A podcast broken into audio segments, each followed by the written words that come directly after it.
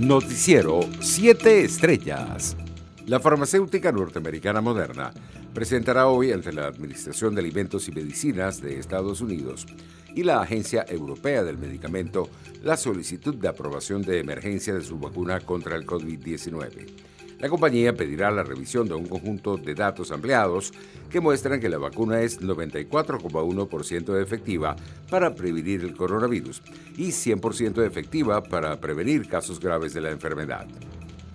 En Venezuela, la mayoría de las sociedades científicas y organismos académicos han expresado una enorme preocupación porque las cifras oficiales muestran una realidad bastante alejada de lo que realmente está ocurriendo tal y como lo advirtió el médico epidemiólogo y miembro de la Sociedad Venezolana de Infectología, Alejandro Rizquez, a propósito de la etapa de flexibilización segura que comienza este lunes en el país.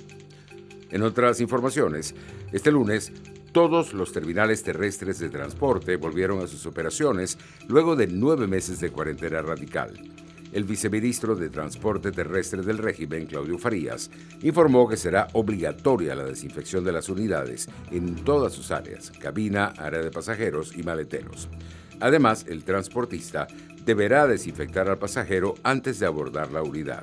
En más noticias nacionales, el diputado de la causa R en el exilio, Américo de Gracia, anunció que en las próximas horas se definirá la necesaria continuidad constitucional de la Asamblea Nacional y destacó la importancia de instalar un gobierno de emergencia nacional.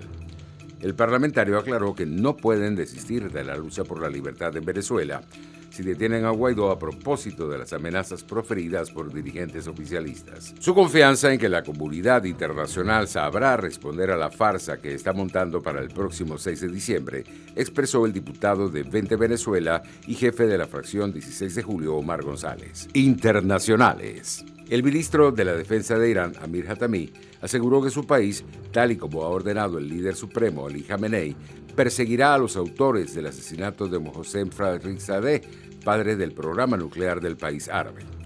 Ellos deben saber que serán castigados por sus acciones, advirtió el titular castrense durante los actos fúnebres del científico iraní.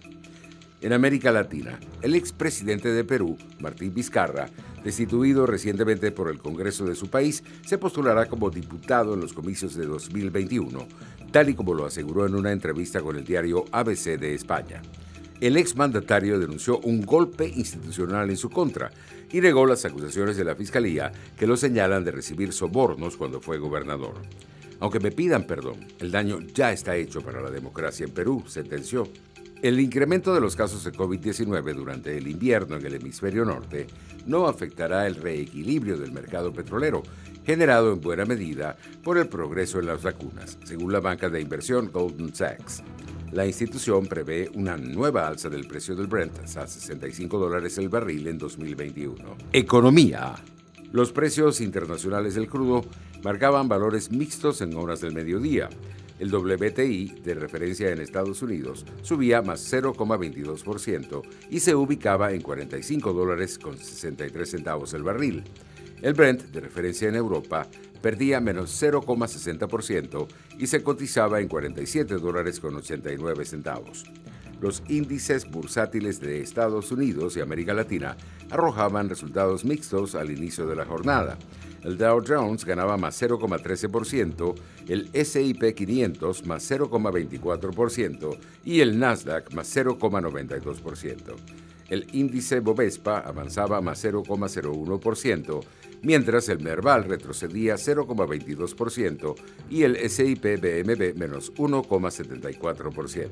Deportes.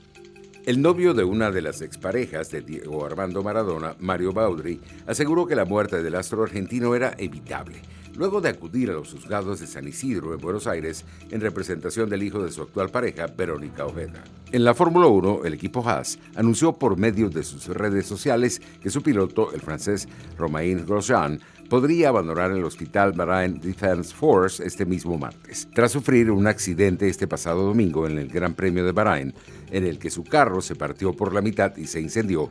El piloto sufrió quemaduras leves en las manos. El piloto continúa su convalecencia y el tratamiento de las quemaduras en el dorso de las manos va bien. Romain recibió la visita de Gunther Steiner, director de Haas. Noticiero 7 Estrellas.